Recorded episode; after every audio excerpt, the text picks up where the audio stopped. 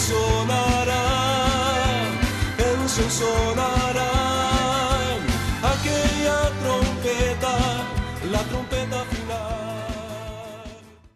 La Iglesia de Cristo de los Ministerios Llamada Final en Phoenix, Arizona, presenta su programa Llamada Final. Conscientes de que vivimos los últimos tiempos y que la humanidad necesita escuchar la verdad eterna de Dios, presentamos el siguiente programa con el pastor José Arriaga. Con ustedes, el pastor José Arriaga con el mensaje de la palabra de Dios.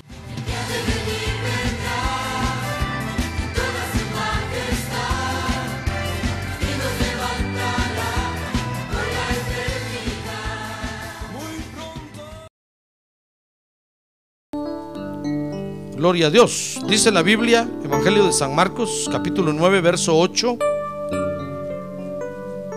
Y enseguida miraron en derredor, pero ya no vieron a nadie con ellos, sino a Jesús solo. Verso 9, y cuando bajaban del monte les ordenó, oiga lo que el Señor les ordenó a los discípulos, que no contaran a nadie lo que habían visto hasta que el Hijo del Hombre resucitara de entre los muertos. Muy bien. Leí estos versos, hermano, porque fíjese que en estos versos, cuando el Señor les está, les está pidiendo o les está prohibiendo, veámoslo así, a sus discípulos hablar,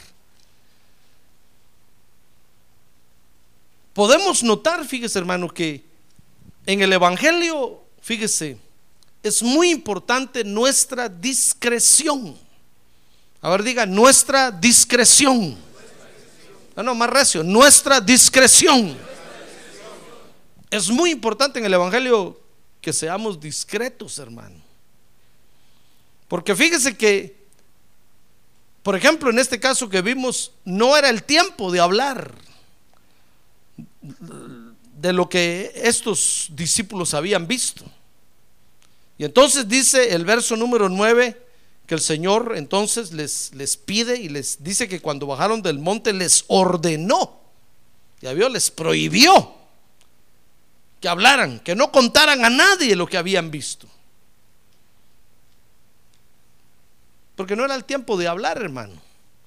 Entonces, quiero que vea conmigo que en el Evangelio, hermano, a veces no va a ser tiempo para hablar.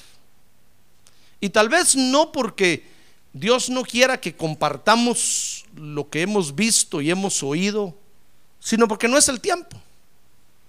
Tal vez no entendemos nosotros a cabalidad lo que hemos visto y hemos oído y entonces eh, por eso Dios no está interesado en que lo compartamos.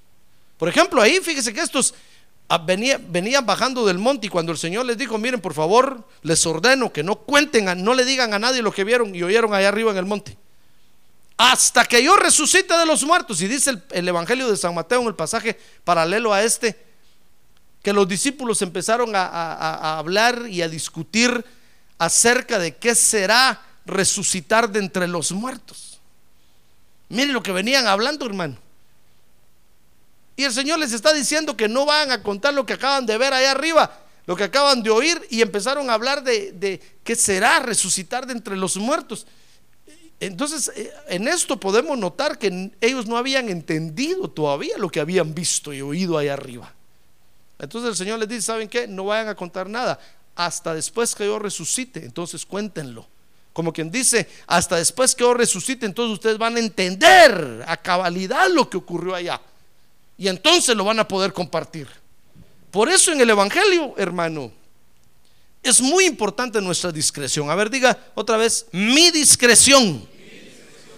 Ahora diga que tiene a un lado, su discreción, hermano. Porque hay cosas que no tenemos que contar. Fíjese que discreción quiere decir tacto, moderación y sensatez para hacer o decir algo.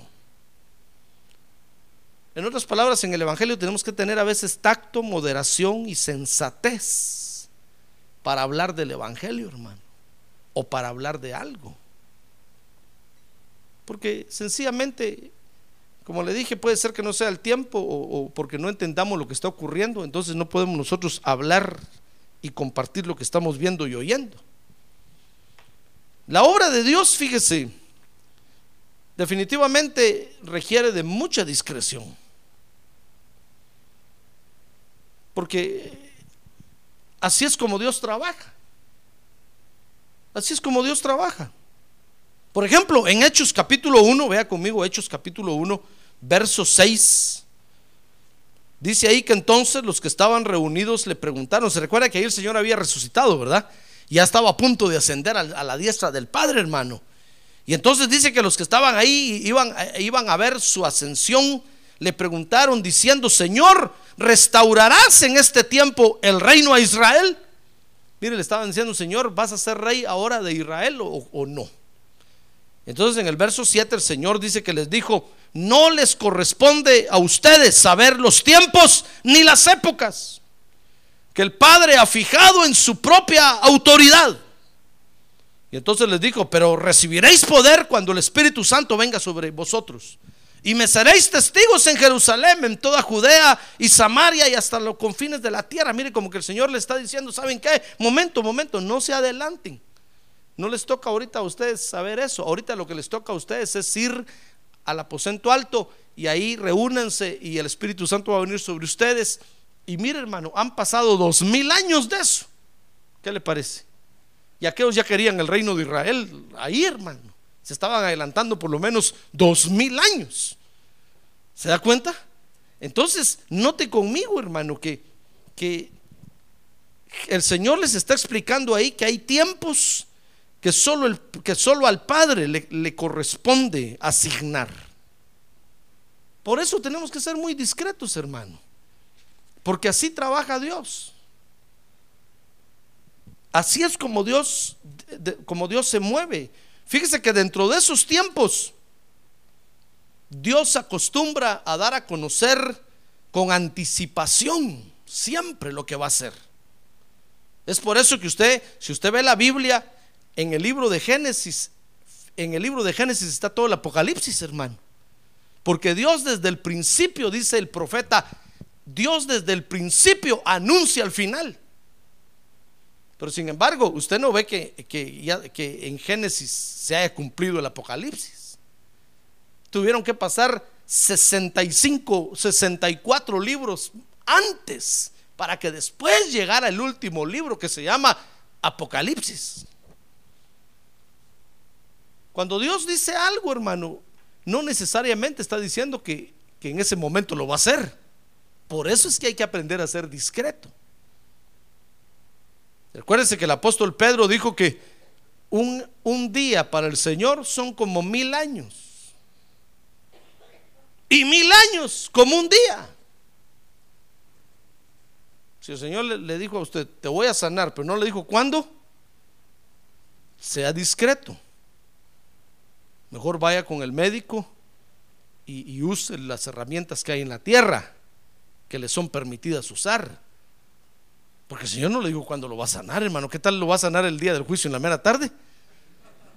Y usted empieza a decir, oye, que Dios ya me sanó, es que me dijo que me va a sanar, ya me sanó, y, pero Dios no le dijo cuándo. I'm sorry, hermano. Le debió haber preguntado el día, la hora exacta. Yo me recuerdo que en algunas oportunidades, cuando yo comencé en el Evangelio, oía que habían hermanos que tenían visiones y veían, veían un reloj y una voz que les hablaba de parte de Dios que les decía que iban a ser las 12 y veían eh, la aguja pequeña en el número 12 y la otra, la otra, la, la, la larga que ya iba en, en, cuatro minutos para las 12, hermano. Y, con esa visión decían, ya Cristo viene, faltan cuatro minutos, ya el Señor ya viene, el Señor. Y empezaban a alborotar a todo y vendían todo, se deshacían de todo, porque ellos decían que habían tenido una visión donde ya eran las 12 y a las 12 en punto el Señor venía. y se equivocaron. El reloj marcó las 12, marcó la una, marcó las dos. Porque nunca la Biblia dice que el Señor va a venir a las 12 de la medianoche, hermano. La Biblia dice que Él es la estrella de la mañana. el apóstol Pablo le dice a los de Tesalonicenses, la noche ya va pasando y ya viene el día y la estrella de la mañana va a aparecer y va a romper los cielos. Ah, gloria a Dios y va a venir por nosotros. La noche ya va pasando.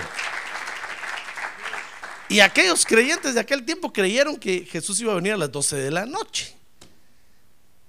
Y les pasaron las 12 de la noche y no se dieron cuenta que el apóstol Pablo decía ahí que tiene que pasar la noche y tiene que venir el amanecer cuando Cristo venga. Entonces tenemos que aprender a ser discretos. Si usted ve un reloj de repente con el brazo chiquito aquí y el brazo grande allá, antes de hablar, pregúntele a Dios, hermano. Dios, ¿de qué se trata este asunto? Porque si no me explicas bien, yo no voy a abrir la boca. Sino el que queda mal, it's me, no you. Soy yo el que voy a quedar mal. Por eso se acuerda que Jonás no quería ir a Nínive, porque le decía, no Dios, es que yo te conozco, Mosco. Yo te conozco, Señor. Yo sé que tú te vas a arrepentir y no le vas a mandar juicio a esos y el que va a caer mal soy yo. Y un profeta en ese tiempo tenía, era, era, tenía fama de no ser mentiroso. Pero Jonás terminó yendo y cuando se arrepintieron los ninivitas, Jonás le dijo, Dios, te lo dije, ya ves, ahora el que queda mal soy yo. Esta gente me va a tener por mentiroso. Entonces Dios le tuvo que decir, Jonás, pero es que si es que cuánta gente hay ahí, se arrepintieron, ¿cómo no, cómo no los voy a perdonar? ¿Se da cuenta? Por eso tenemos que ser discretos, hermano. Porque no va a ser que usted diga algo y después diga, no, pero es que Dios se equivocó. Dios no se equivoca, hermano. Dios no se confunde. Los indiscretos somos nosotros. Entonces el Señor les dijo, miren, no se adelanten, les dijo a los discípulos ahí. Porque hay tiempos que solo al Padre le corresponde asignar. A ustedes, ¿saben qué les toca ahorita a ustedes? Miren, como que les hubiera jalado los orejas y les hubiera dicho, ¿saben? ¿Por qué no preguntan qué, qué tienen que hacer ustedes ahorita? No que están preguntando ya por el reino de Israel. A ustedes lo que les corresponde es irse allá a la iglesia y reúnanse ahí y esperen ahí, vayan todos los días al culto y adoren a Dios ahí. Eso les corresponde hacer. No estén preguntando si van a ser reyes, si van a, van a ser ministros de gobernación o de relaciones exteriores. No estén preguntando nada de eso. Han pasado dos mil años, hermano. Los que preguntaron eso, muchos ya murieron, murieron. Y ahorita en el cielo se han de estar jalando el pelo. ¿Ya ve? Porque, porque Dios se reserva el derecho, mi estimado hermano, de asignar los tiempos y las épocas. El mismo Señor Jesús dijo, miren, ni yo sé cuándo voy a regresar, solo el Padre lo sabe. Ni yo sé. Y es Dios mismo. Y Él no, no sabe cuándo va a venir. Amén. Muy bien. Entonces fíjese que dentro de esos tiempos, hermano, decía yo, Dios da a conocer con anticipación lo que hará. Por ejemplo, vea conmigo Génesis 18, 20. Fíjese que ahí en Génesis 18, 20 dice que el Señor dijo, el clamor de Sodoma y Gomorra ciertamente es grande y su pecado es sumamente grave.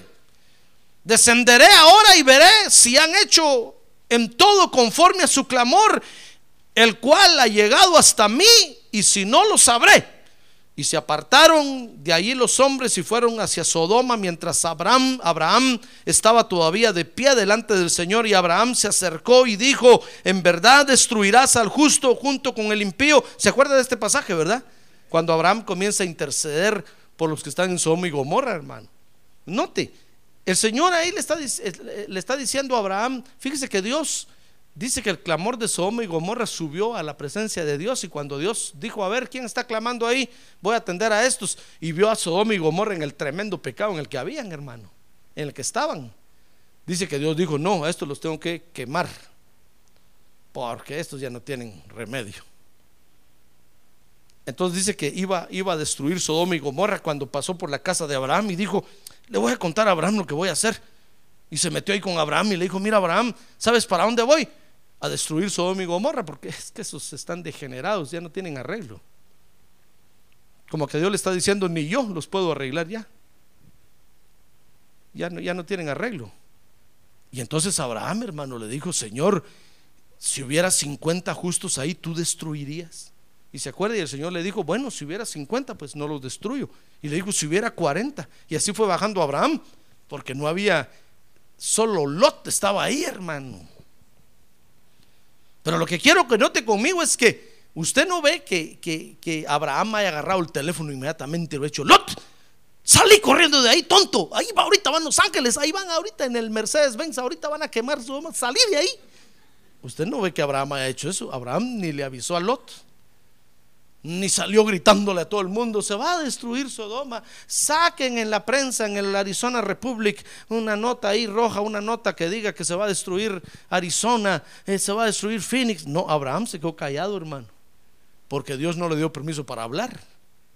Eso es discreción. ¿Se da cuenta? Tenemos que aprender a ser discretos, hermano. Si alguna vez Dios le dice a usted algo de algún hermano, y Dios no le dice que le diga, usted no tiene el derecho de hablar. Y si después pasa algo, usted no tiene derecho a venir a decir, ah, yo ya lo sabía, hermano. Dios ya me lo había dicho. su derecho es de quedarse callado. Tiene el derecho de guardar silencio. Porque todo lo que diga en su contra, todo lo que diga será usado en su contra. Usted tiene el derecho de quedarse callado si Dios se lo comparte es para que usted interceda, no para que se lo va a contar a todo el mundo, hermano. ¿Se da cuenta? Tenemos que aprender a ser discretos, porque en el Evangelio es muy importante nuestra discreción, porque vamos a encontrar que Dios nos comparte muchas cosas que no tenemos que contar, hermano, sino que tenemos que interceder. Y si después Dios va y ejecuta lo que le dijo a usted, Usted solo tiene que glorificar a Dios y ponerse a temblar, porque Dios cumple lo que dice, hermano. ¿Se da cuenta? Mire el caso de Abraham. Mire qué discreción esa, hermano. Usted no ve que Abraham haya salido corriendo a contarle a todo el mundo, mucho menos que le haya mandado un telegrama a Lot. Urge, salgas de ahí con todas tus cosas. Tsunami sonará. Tornado va para allá huye. No, Abraham se quedó callado, hermano. Mire, ahora, ahora que sucedió lo de Nueva Orleans, ahora que ha sucedido tantas cosas, ¿sabe? ¿Sabe que la gente dice, bueno, ¿y dónde están los profetas de Dios? ¿Dónde están los creyentes? ¿Acaso no alguien pudo haberse dado? Claro que se dieron cuenta, pero Dios les dijo, shh, shut up, cállense la boca, no van a hablar. A ustedes se los digo, pero los quiero agarrar de sorpresa a esos ¿Y qué le parece que New Orleans era el centro del gurú, hermano? Estaba sabiendo yo. Terribles brujos que habían ahí. ¿Con qué razón Dios se los barrió? Salieron huyendo con todas sus candelas de colores y de perfumes y de todo.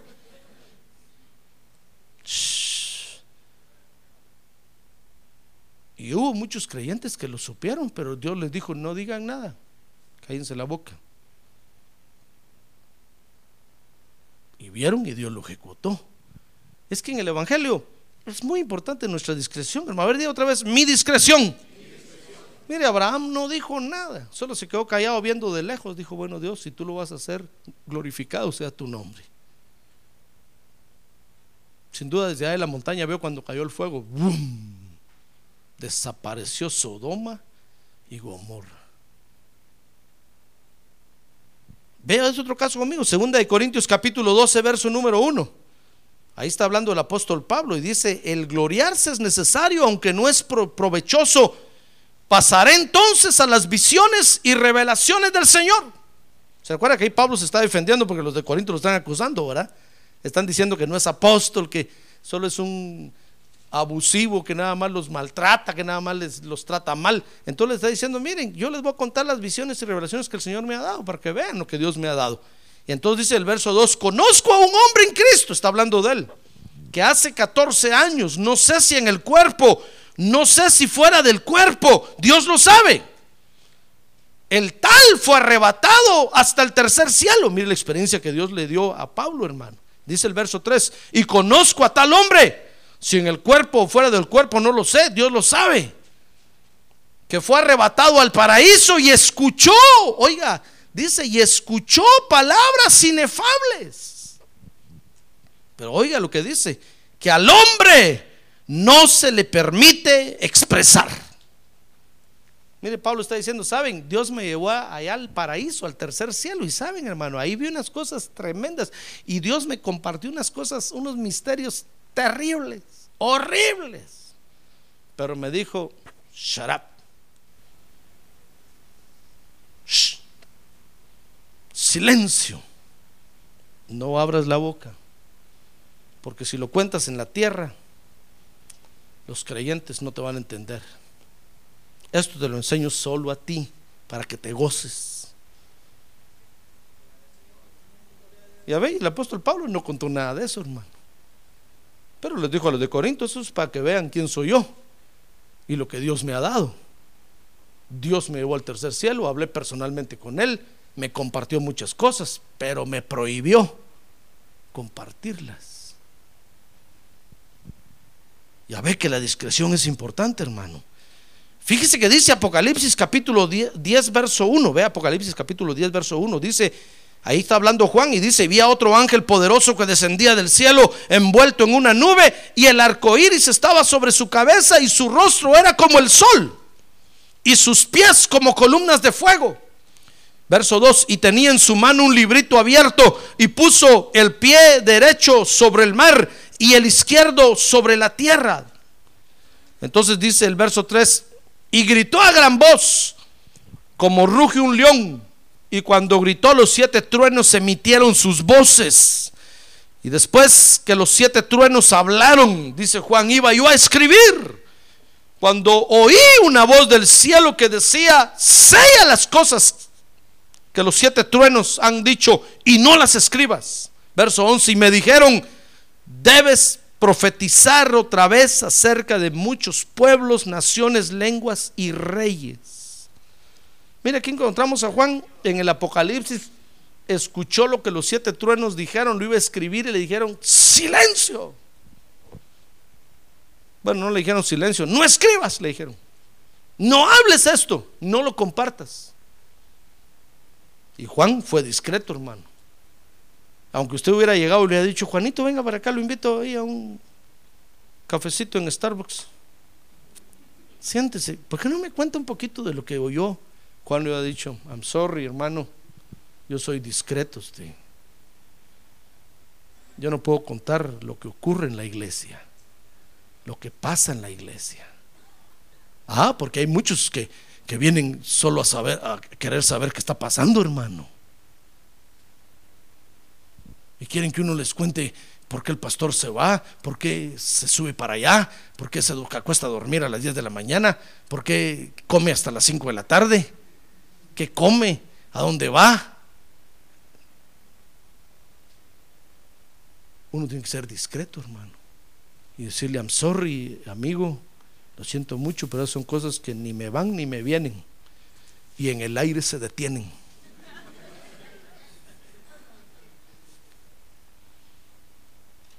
Por eso nuestra discreción es muy importante en el Evangelio. Mire, Juan oyó los truenos y le dijeron, Juan, no escribas, ni digas nada. Porque esto lo vas a compartir hasta cuando sea el final. Esto, esto es algo para el final. No digas nada de eso. Usted ve que Juan fue discreto. Vea conmigo Daniel capítulo 12, verso 1. Mire la discreción de Daniel, hermano. Es que Dios requiere que nosotros seamos discretos. Amén. A ver, diga conmigo, Dios quiere que yo sea discreto. Amén. Más recio, amén. Dice Daniel capítulo 12, verso 1, en aquel tiempo se levantará Miguel, el gran príncipe que veía sobre los hijos de tu pueblo, y será un tiempo de angustia, cual nunca hubo desde que existen las naciones hasta entonces, y en ese tiempo tu pueblo será librado. Todos los que se encuentren inscritos en el libro, y muchos de los que duermen, dice el verso 2, en el polvo de la tierra despertarán, mire esta la resurrección, unos para la vida eterna y otros para la ignominia para el desprecio eterno. Y los entendidos, dice el verso 3, brillarán como el, como el esplendor del firmamento y los que guiaron a muchos a la justicia como las estrellas, por siempre jamás. Pero tú, Daniel, oye lo que le dijeron a Daniel, guarda en secreto estas palabras, please, y sella el libro hasta el tiempo del fin. Muchos correrán de aquí para allá y el conocimiento aumentará. Mire, a Daniel, fíjese que Daniel sin duda entendió, hermano, y Dios le dijo, Daniel, ya me di cuenta que entendiste, entendiste, ¿verdad? Pero, shh, cierra el libro, séllalo, hasta el tiempo del fin, cuando se abra. Y no lee usted que diga ahí, Daniel solo a su mamá le contó, solo a su mamá. No, hermano. Se fue y esa noche a su mujer le contó, solo a ella. No. Dijeron, Daniel, boca, en boca cerrada no entra mosca. Y Daniel fue discreto, hermano. Usted era pastor, pero ¿por qué Daniel fue discreto? Nos dejó aquí con la agonía de entender el libro de Daniel. pero es que así, así trabaja Dios. A veces Dios no quiere, que se, no quiere que se sepan las cosas. Nosotros no tenemos que hablar nada, hermano. Por eso es que, fíjese que hasta para evangelizar, mi estimado hermano, usted tiene que preguntarle al Espíritu Santo, ¿le hablaré a este peludo pelón que viene ahí o no? Si el Espíritu le dice, órale, go ahead. Entonces vaya usted, hermano. Quiere decir, está bueno, ve. Entonces usted va. Pero si el Espíritu le dice, cuidado si le dices algo, pero es un alma, Señor, una almita, se va a ir al infierno. El Espíritu le dice, cállate, no le digas nada. Y este ya está condenado. Ya no tiene remedio. Usted. ¿Se da cuenta? Ah, pero es que a veces nosotros queremos ser más buenos que Dios, hermano. Y queremos ayudar hasta al diablo. Mira, una vez que un pastor estaba hablando del arrepentimiento y del perdón y estaba enseñando, es que Dios todo lo perdona. Si usted, Dios lo perdona, Dios lo Y conmovió a la iglesia de tal manera que a la hora de las preguntas le mandaron una pregunta. Y mire, pastor, si le hablamos al diablo, ¿Dios lo perdona? El pastor se enojó, hermano. Por poco les tira el micrófono. Le dijo, vaya a hablarle pues, a ver si, si lo convence. Es que hay cosas, hermano, que no podemos hacer, ¿se da cuenta? Hermano, tenemos que ser discretos. Tenemos que aprender a, a ver las cosas y a mantenerlas en nuestro corazón, hermano. Porque la discreción es muy importante en el Evangelio. Dios demanda discreción en algunas cosas, como las que vimos ahorita, por ejemplo, que no se deben de compartir, hermano. Ya sea porque no es el tiempo o, por alguna otra razón, pero Dios demanda que no compartamos algunas cosas. Ahora, ¿por qué es importante que seamos discretos? Pues es importante porque la discreción en el Evangelio, nuestra discreción en el Evangelio tiene mucho poder, hermano. Porque fíjese que cuando nosotros somos discretos, Dios puede glorificar su nombre. Y Dios, hermano, no puede dejar de compartir. Por eso dice el profeta, eh, eh, ¿acaso no, no compartirá Dios lo que va a hacer con sus profetas? Porque Dios antes de hacer las cosas las comienza a anunciar, hermano. Las comienza a anunciar. Entonces nosotros tenemos que aprender a, ser amigos de Dios. A compartir con Él su deseo, su inquietud de hacer algo. Pero tenemos que ser discretos, hermano. Por eso es que usted ve que el libro de Apocalipsis está todo cerrado todavía. Dios está diciendo ahí, miren lo que voy a hacer en la tierra dentro de poco, ya lo voy a hacer. Y está cerrado. Porque si no, nosotros ya hubiéramos si ya hubiéramos sacado a luz todo lo que dice ahí, hermano. Y el diablo ya se hubiera puesto las antenitas de vinil y hubiera desviado el asunto a ver por dónde. Pero Dios lo dejó todo cerrado y todo así en figuras y, todo en misterio. Porque nosotros no somos discretos, hermano. Entonces en el Evangelio, eh, fíjese, nuestra discreción tiene poder porque de esa forma Dios puede glorificar su nombre. Y aquí, ahora en los pasajes que leíamos, vamos a, Marcos capítulo 9, hermano. Vea conmigo entonces que Jesús le pedía a sus discípulos discreción. Dice Marcos 9, 1. Dice, y les decían, en verdad os digo que hay algunos de los que están aquí que no probarán la muerte hasta que vean el reino de Dios después que haya venido con poder. Dice el verso 2, seis días después, Jesús tomó consigo a Pedro, Jacob y a Juan y los llevó. Mire, esos seis días después son proféticos. Los llevó aparte, solos, a un monte alto y se transfiguró delante de ellos Mire lo que sucedió ahí en el monte, hermano. Subió al monte, fíjese que eran doce. Dejó a nueve abajo y se llevó a tres nada más. Pedro, Juan y Jacobo. Y subieron al monte de, de Dios. Y ahí el Señor se transfiguró delante de ellos. Es decir, se glorificó delante de ellos. Pedro, Juan y Jacobo lo vieron completamente glorificado. Dice el verso 3 que sus vestiduras se volvieron resplandecientes, muy blancas, tal como ningún lavadero o lavandero, perdón, sobre la tierra las puede emblanquecer. Y se les apareció Elías junto con Moisés y estaban hablando con Jesús. Y entonces Pedro intervino, verso 5, y dijo a Jesús, rabí, bueno es estarnos aquí, hagamos tres enramadas, una para ti, otra para Moisés y otra para Elías. Dice el verso 6, porque él no sabía qué decir, pues estaban aterrados. Y entonces, verso 7, se formó una nube cubriéndolos.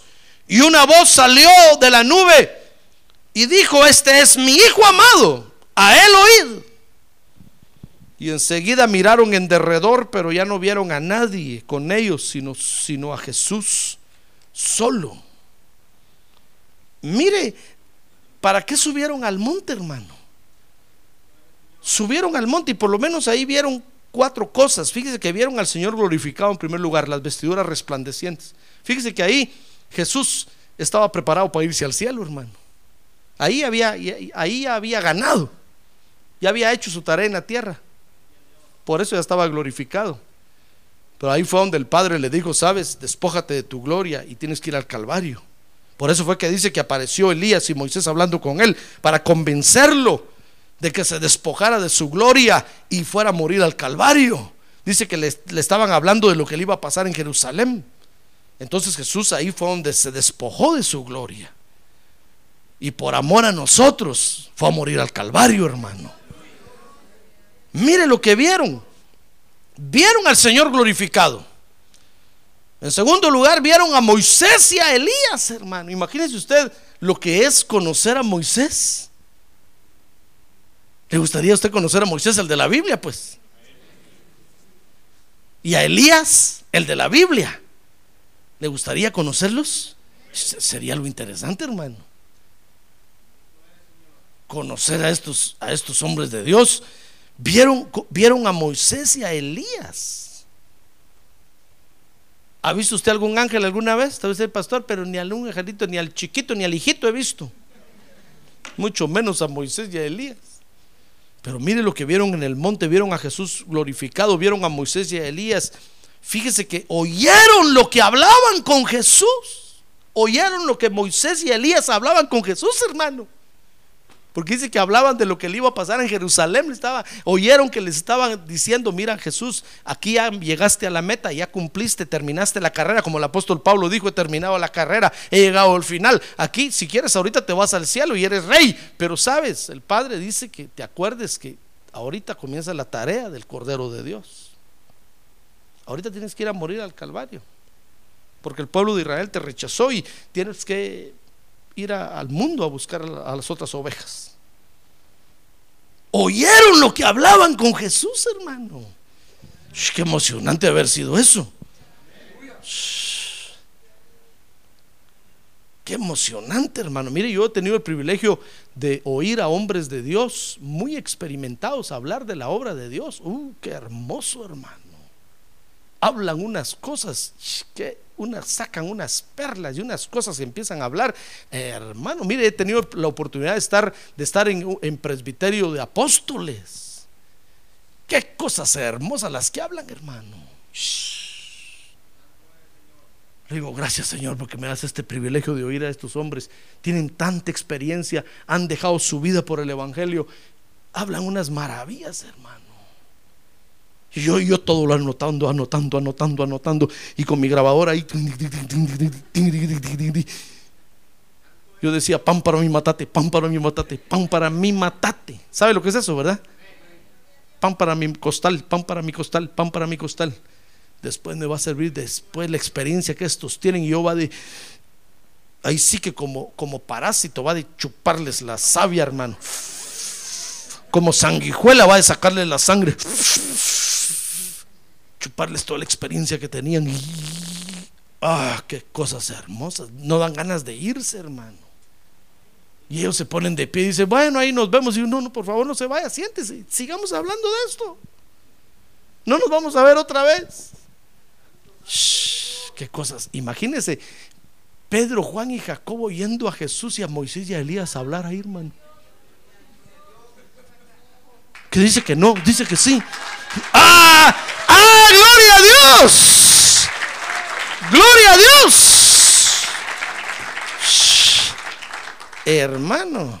Y sabe, y como si fuera poco, dice que los cubrió una nube y oyeron la voz del Padre, hermano.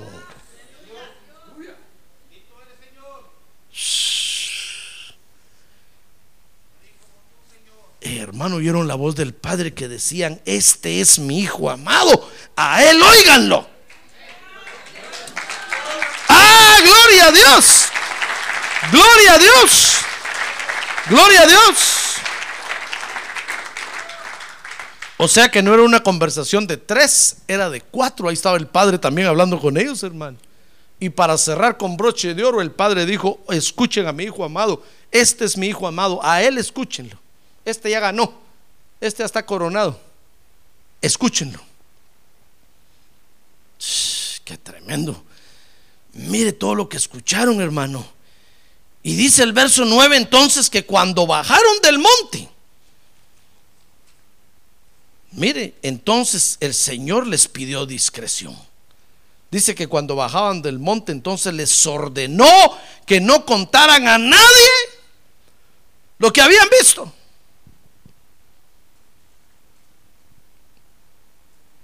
Porque no era el tiempo para que todos los demás supieran eso, hermano. ¿Se da cuenta?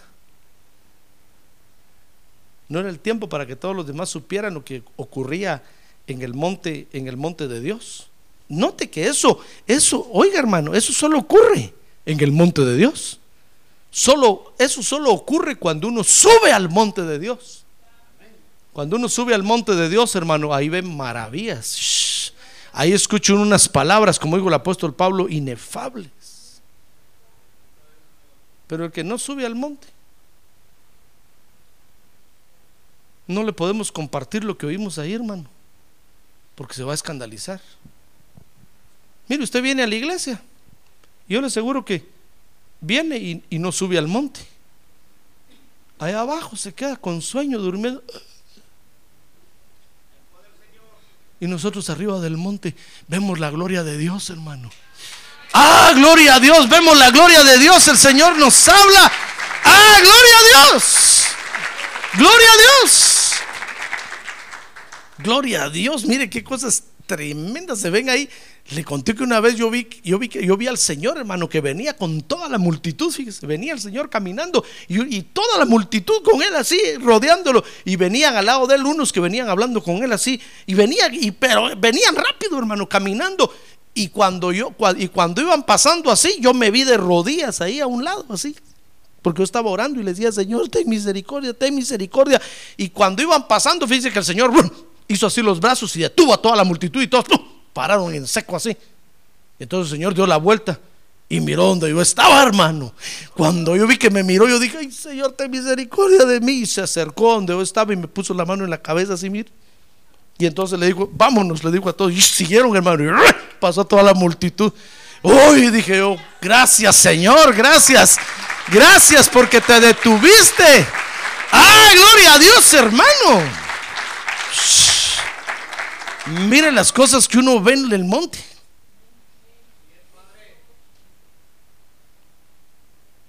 Hay cosas que uno oye en el monte, hermano. Mire lo que estos vieron en el monte. Por eso cuando usted venga a la iglesia, asegúrese de subir al monte de Dios, hermano. Porque ahí ve uno la gloria de Dios. Pero si usted no sube, se va a burlar de lo que los que suben ven, de lo que ven y de lo que oyen. No vale la pena estar en la iglesia, hermano, si uno es iglesiero y nunca sube al monte. Ahora, el Señor entonces les dice, bajando del monte, fíjese, ya viniendo para abajo del monte, cuando termina el culto, mire, usted empieza a bajar del monte. Entonces el Señor le dijo, cuidado, lo que oíste ahí, por favor, no lo compartas, no lo digas. No lo digas. Porque hay cosas, fíjese hermano, que en lugar de edificar pueden dañar a los demás. Uno cree que a veces todo lo que uno ve de Dios o lo oye de Dios o siente de Dios, uno cree que todo el mundo se va a alegrar con uno, hermano. Pero no, hay quienes, en lugar de edificarlos uno, uno los hunde, uno los aplasta. Por eso tenemos que ser discretos, hermano tenemos que ser discretos. Porque no todo lo que nosotros estamos viendo y oyendo puede edificar a los demás. Por ejemplo, dice ahí Marcos capítulo 9, verso 14, ahí donde estamos estudiando, sigamos estudiando ahí. Dice el verso 14 que cuando vieron los discípulos, que dice que cuando volvieron a los discípulos, mire, bajaron del monte y llegaron a donde estaban los nueve. Dice que allá abajo, es que allá abajo se queda la mayoría, hermano. ¿Ya ve por qué le digo? Siempre abajo se queda la mayoría, hermano. Usted viene al culto y siempre se queda allá abajo. Usted ve que unos cantan, lloran, se tiran, dan vueltas para adelante, dan vueltas para atrás. Y usted solo viendo así. Porque está en el puro valle, hermano. Solo ve que el, que el monte humea y echa relámpagos y echa truenos. Y usted ahí abajo parado viendo. ¡Ah, hermano! Mire las glorias que nos perdemos, hermano. Mire lo que nos perdemos por no subir al monte. Por eso yo lo invito a que cuando usted venga, suba al monte, hermano. Si no, vino de balde perdió su noche. Mejor si hubiera acabado viendo las noticias allá en su casa, hubiera ganado más. O si hubiera acabado en su trabajo overtime, hubiera ganado más. No, cuando venga a la iglesia, asegúrese de subir, porque ahí es, es allá arriba donde uno ve las maravillas de Dios, hermano. Donde uno oye la voz del Padre, donde uno ve todo lo que Dios hace, hermano. Mire, óigame, Nunca más usted va a volver a vivir la gloria de Dios en la tierra como hoy. Nunca más. Usted dirá, pastor, pero voy a ir al cielo. Sí, usted va a ir al cielo y allá nos vamos a ver. Pero, pero, pero en la tierra usted nunca vio la gloria de Dios, hermano. Qué tristeza. Es como estar en este país, United States of America, y nunca aprendió a hablar inglés. Qué tristeza, hermano. Aunque sea macheteado. Pero hay que hablar algo, hermano, aunque sea good morning. Si usted puede entrar a una tienda y decir good morning, hi, good morning, good morning, por lo menos digo good morning. Después cuando le empiecen a hablar, digan, un momento, momento, momento, ya no, ya no, ya no. Ya no entiendo nada. Usted va a llegar al cielo y sin haber disfrutado de la gloria de Dios aquí en la tierra, los del cielo, los ángeles van a decir que tonto fuiste, Eso era único. Si a nosotros nos mandaban exclusivamente a los cultos de ustedes por la gran gloria de Dios que se derramaba. ¡Ah, gloria a Dios! ¿Y nunca la disfrutaste? ¿Nunca la viste? ¡Ah, gloria a Dios, hermano! Mire, yo por eso cada vez que puedo le doy gracias a Dios y le digo gracias Señor porque me, me estás dando el privilegio de ver tu gloria en la tierra. Gracias Señor. Cada culto es nuevo para mí. Yo le digo al Señor, gracias Señor, porque es la oportunidad de ver cómo se mueve tu espíritu aquí en la tierra. Esto nunca más lo voy a volver a ver. Si me muero el día de mañana, por lo menos me quedé con la satisfacción de haber visto cómo se mueve el Espíritu de Dios en la tierra, hermano, y las maravillas que hace.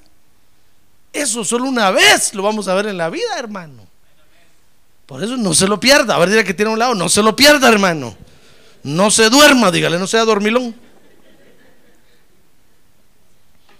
Pues, ¿qué le parece que allá abajo estaban nueve? Entonces dice el verso 14 que cuando volvieron a los discípulos, vieron una gran multitud que les rodeaba y a unos escribas que discutían con ellos. Y enseguida, cuando toda la multitud vio a Jesús, quedó sorprendida. Y corriendo hacia él, le saludaban.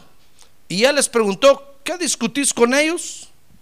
Y uno de la multitud le respondió, maestro, te traje a mi hijo que tiene un espíritu mudo y siempre que se apodera de él lo derriba y echa espumarajos. Cruje los dientes y se va consumiendo.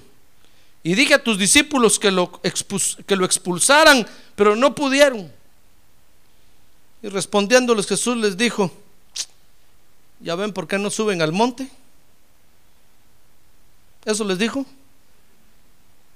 ¿Ya ven por qué no suben al monte?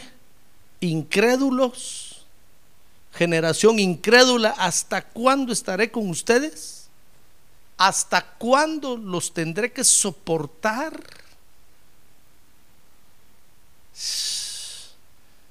¿Sabe, sabe hermano?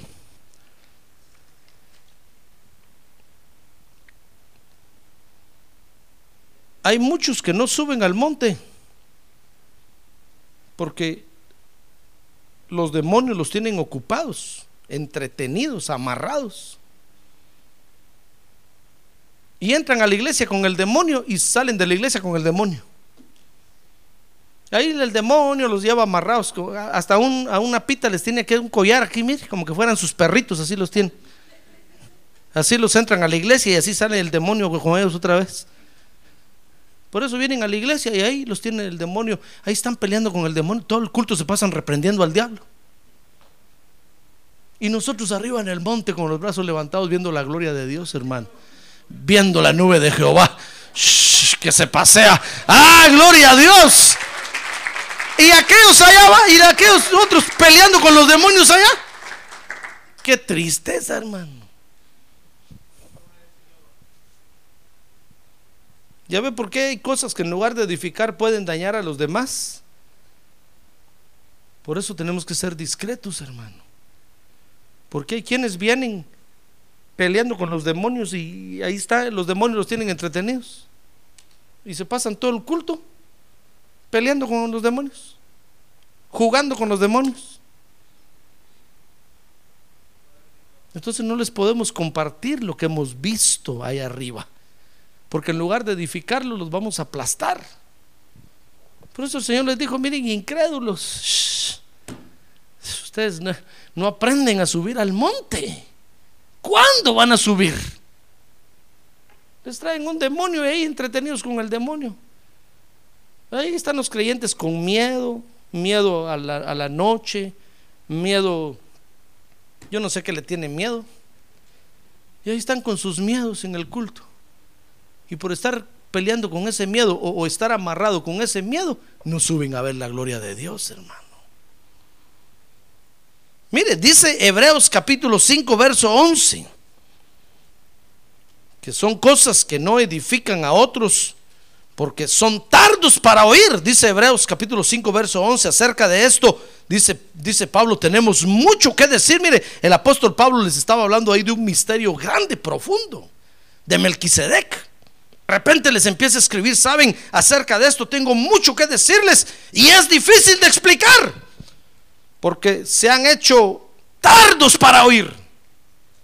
Pues aunque ya debieran de ser maestros, otra vez tienen necesidad de que alguien les enseñe los principios elementales de los oráculos de Dios.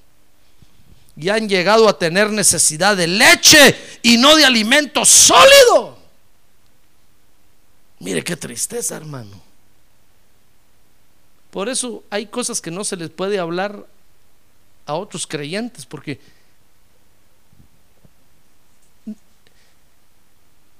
en lugar de ser ya maestros y de hablar de las profundidades de los misterios de Dios, todavía solo quieren que les, que les hablen que Dios prospera, que Dios sana, que Dios libera. Eso quieren pasarse oyendo siempre. Hay creyentes, hermano, que les gusta que solo se les predique que Cristo salva, Cristo sana, Cristo libera. Por eso cuando usted ve que dice gran campaña de sanidad, ahí van corriendo. Eso les encanta. Pero venir el martes en la noche y estudiar la Biblia y escudriñar las escrituras y ver lo que Dios, el Señor realmente quiso decir, eso no les gusta.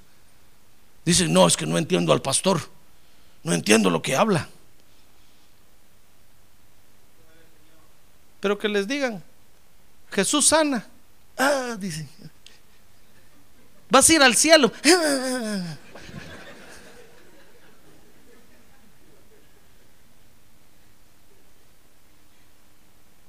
Pero, pero, pero, pero, que les digan, sabes, pero antes de ir al cielo estás en el suelo. A eso no les gusta, hermano. Y sabes lo que, eh, hermano, hablar de las profundidades de Dios no les gusta. Los aterroriza. Porque se han hecho tardos para oír. Todavía no encuentran en la Biblia dónde está el bautismo en agua. Ahí están trabados. ¿Me bautizaré o no me bautizaré? Es que yo no encuentro en la Biblia. Hermano, ahí están trabados. ¿Daré mis ofrendas o no las daré? Es que yo no leo en la Biblia. Ay, hermano. Y nosotros hace rato pasamos por ahí y hablamos de las profundidades de las ofrendas de Dios. Y acá estoy parados ahí en la puerta, hermano. ¿Las daré o no las daré? ¿Las daré o no las daré? Hasta una margarita agarran, sí, no, sí, no, sí, no.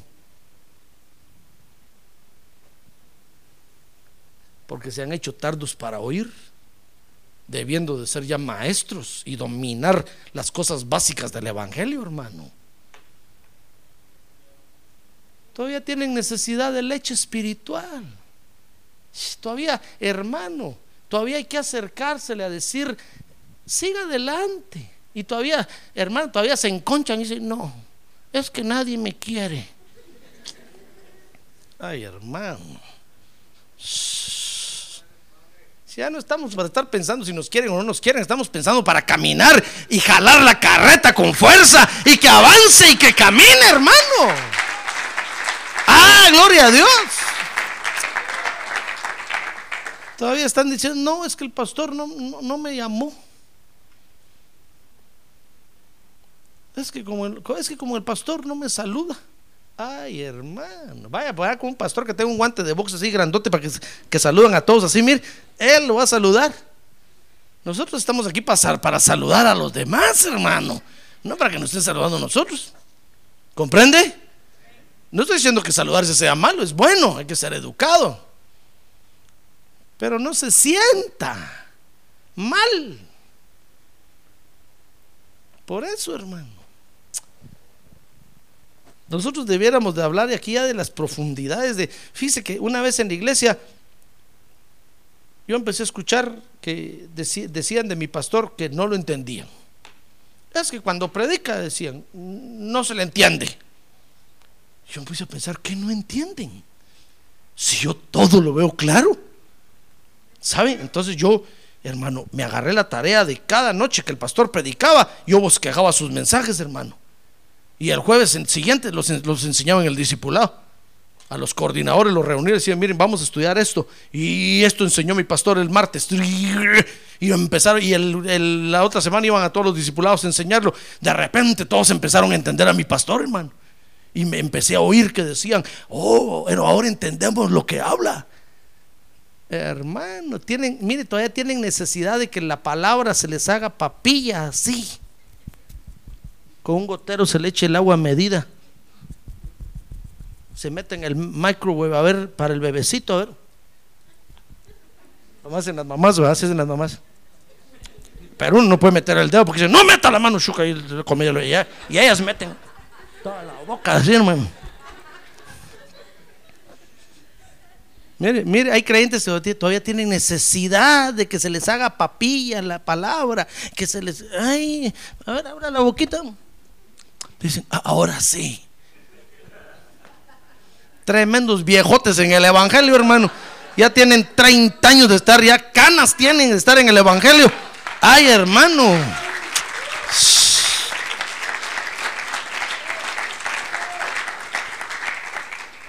Tremendos viejotes en el Evangelio. Y todavía piden su biberón, su pacha.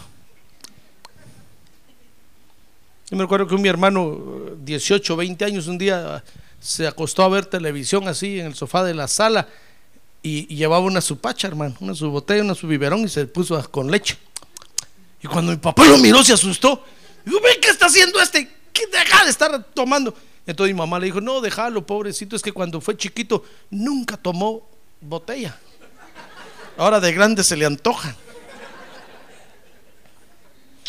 Vaya por allá, hermano.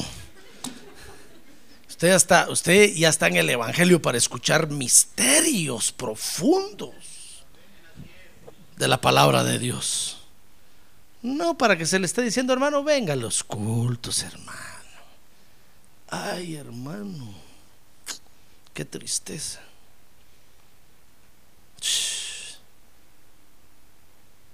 Todavía tiene necesidad de leche, todavía tengo que andar con, el listado de asistencias. Fíjese, hermano, a ver, vino al culto, no vino. Ay, hermano, parecen niños de primaria siendo viejotes ya, usted ya sabe que tiene que venir al culto, nadie lo tiene que arrear, usted es oveja, no es toro. Pero pareciera que en lugar de pastor quieren un arriero, hermano. Está los arreando al culto, al culto, hermano. Juzgue usted, ¿es correcto eso? De un creyente ya maduro. Eso no es, eso no es correcto, hermano. Eso es anormal. Le está fallando un tornillo.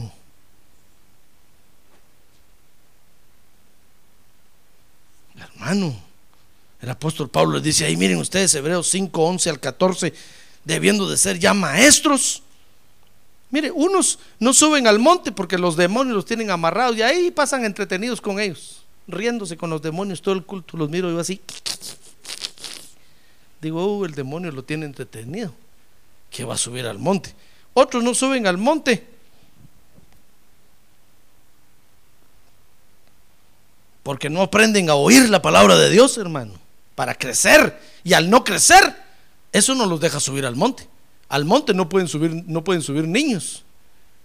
Tienen que subir creyentes maduros, hermano. Para eso el Señor solo escogió a Pedro, Juan y Jacobo. Vengan para acá. Tres. Los demás, out. Porque nunca crecen, hermano. Y dice 1 Corintios capítulo 3, vea conmigo, verso 1. Así que yo, hermanos, no pude hablaros como a espirituales, sino como a carnales, como a niños en Cristo. Os di a beber leche, no alimento sólido, porque todavía no podíais recibirlo. En verdad, ni aún ahora podéis, porque todavía sois carnales, pues habiendo celos y contiendas entre vosotros, ¿no sois carnales? ¿Y andáis como hombres? Hermano. Mira, hay cosas que en lugar de edificar pueden dañar a los demás porque están dedicados a la carne, hermano. Están dedicados a la carne. Y eso no los deja subir al monte a recibir el alimento sólido. ¿Se da cuenta? Entonces, eh, hay cosas que no pueden edificar a algunos creyentes porque están ahí con los demonios abajo, entretenidos. No pueden edificar a unos creyentes porque no les gusta oír. Y no pueden edificar a algunos creyentes porque no pueden recibir el alimento sólido por culpa de la carne. Mire qué tristeza, hermano. Por eso es muy importante nuestra discreción. Cuando usted, cuando usted ve algo en el monte, hermano, ¿sabe? Usted tiene que ser discreto. Eso es lo que quiero decirle, porque usted no sabe si con lo que va a hablar va a edificar al otro o lo va a hundir. Si usted va a contarle al otro, ¿sabes? Fíjate que vi a un ángel que sacaba una espada llena de sangre. Y si el otro dice, uy, qué iglesia fea será esa. Mejor ya no voy. Lo mató. ¿Se da cuenta? Si usted en el monte ve, hermano, eh, no solo puede uno ver maravillas, uno puede ver un montón de cosas ahí en el monte. Dice la Biblia que el, que el monte del Sinaí humeaba y relampagueaba, hermano. Uno puede ver, yo no sé qué cosas puede ver uno ahí, hermano. Entonces uno tiene que aprender a ser discreto. Porque uno tiene que buscar lo que edifica al otro. No lo que lo va a destruir, hermano. No lo que lo va a hundir. Mire, la otra vez eh, un hermano, hermano, vino a la iglesia y, le decía a los hermanos, ¿saben ustedes por qué el pastor se, hace, se toca la cabeza así a cada ratos? Porque tiene un demonio en la cabeza y se lo empuja así para atrás. Dije yo, qué hijo del diablo este. Señor lo reprenda. Ya ve, es que hay gente que viene trabada, hermano, y ve unas cosas. Yo no sé qué mira usted, no sé, no me pregunten, ni, ni, le, ni le quiero preguntar.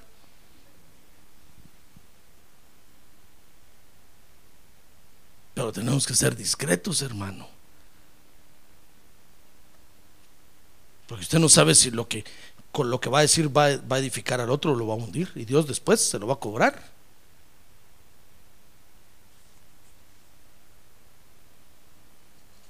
Por eso Dios, hermano, acostumbra mucho, fíjese, a decir lo que va a hacer en el futuro. Porque así es Dios. Y de seguro que a usted de repente se lo va a compartir. Pero sea discreto, hermano. Amén. Pregúntele a Dios, Señor, ¿será que esto lo tengo que compartir ya o será que es para más adelante?